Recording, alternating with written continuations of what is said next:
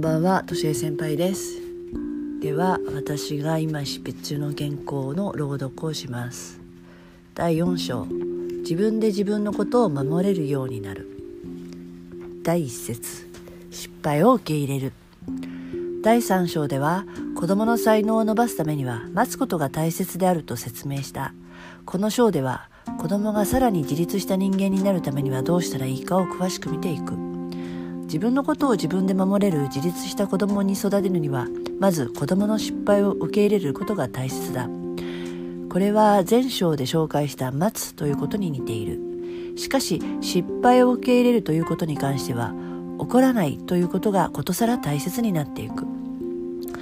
例えば子供が水の入ったコップを倒したとする。そんな時あなたはどう反応するだろうか。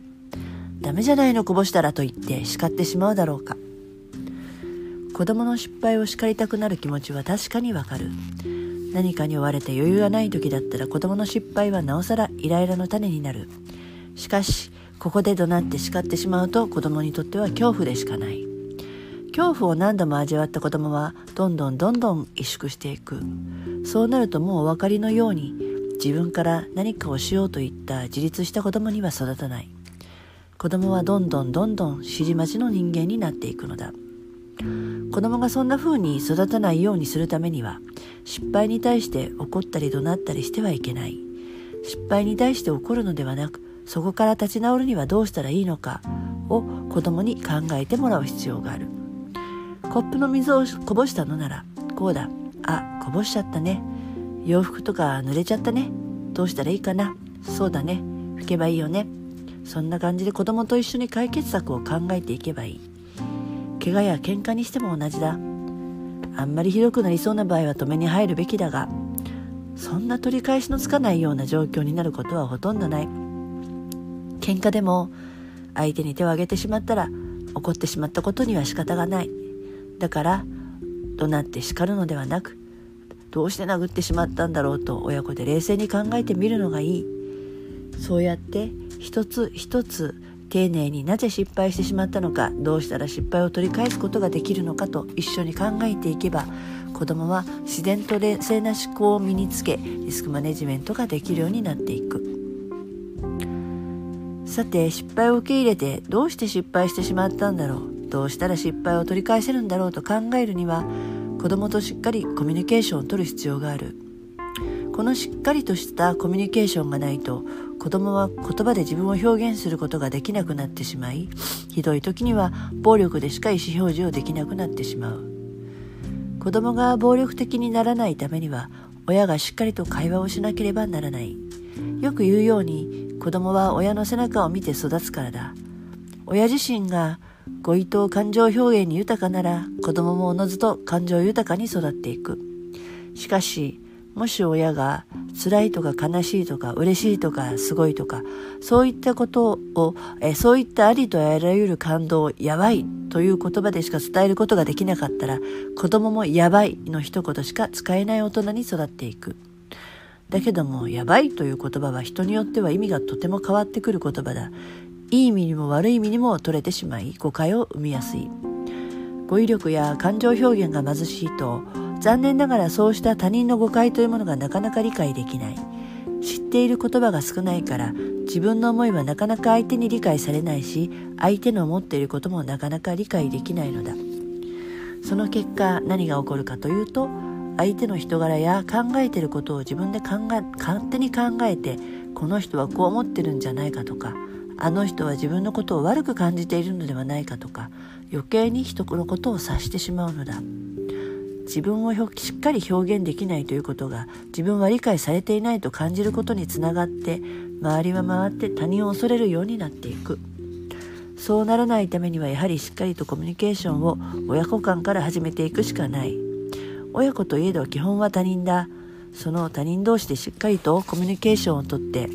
相手を理解する練習をすることこそ世の中の多様性や相手の価値観を認めることになり失敗に対しても冷静に対処できる人間を育てていく。はい。そうですね、まあ、の大事なことは待つということ。子供が失敗してもできるようになるまで待つ。ね、すぐにできるようにならないこともあるしすぐにできるようなこともあるけれどもとにかく待つです待つ それが親の仕事だから、うん、待てない人は人を育てられないと思うよ。っていうこととあとは、まあ、もちろんコミュニケーションを取るっていうのは誰でもそうですよね。でも一番やっぱり大事な時は幼い時の親子のコミュニケーションですよね。ね、親がいろいろな言葉を知っていて感情豊かに表現できる、ね、いろいろな語彙に触れるっていうことは子供もその語彙が増えていくんですよね。当然親が「やばい」という言葉でしか使わなければ子供にも「やばい」という言葉しか知らないわけでそのまま育っていってしまうんですよね。ね、感情を表現したり自分の状態を表現する言葉ってたくさんあるじゃないですか。嬉しいとか悲しいっていう単純な言葉じゃなくて嬉しいんだけどちょっと寂しいとかさ裏寂しいとかさなんか爽やかな時にすがすがしいとかさいろんな表現があってその時に味わう感情を言葉に表現してあげると子供は「あ今のが苦々しいって言うんだ」とかさ「あ今のはすがすがしいんだ」とかっていうのが分かるようになるんだよね。うん、だからもう最初は「悲しかったね」っていうことを言ってあげる泣いていたら悲しかったねって言えば子供が「あそうか今こうやって泣いてることは悲しい」って言うんだとか、うん、あのー、言葉はやっぱり、えー、耳から覚えるのでね子供は。そういうコミュニケーションを取ってあげたらいいと思います。だから転んだ時に泣いちゃダメ泣いちゃダメとかそうじゃなくて「痛かったね辛かったねでもこうやれば大丈夫だよ」みたいな言葉がけっていうのが大事だなって大事です。本当に大事です。はい、だから「やばい」とかね「まずい」とかね。語彙を親たちも増やしてたくさん言葉を使うっていうのが大事ですね。いろいろな言葉のいろいろな表現を使うっていうのが大事だよっていうことです。はい。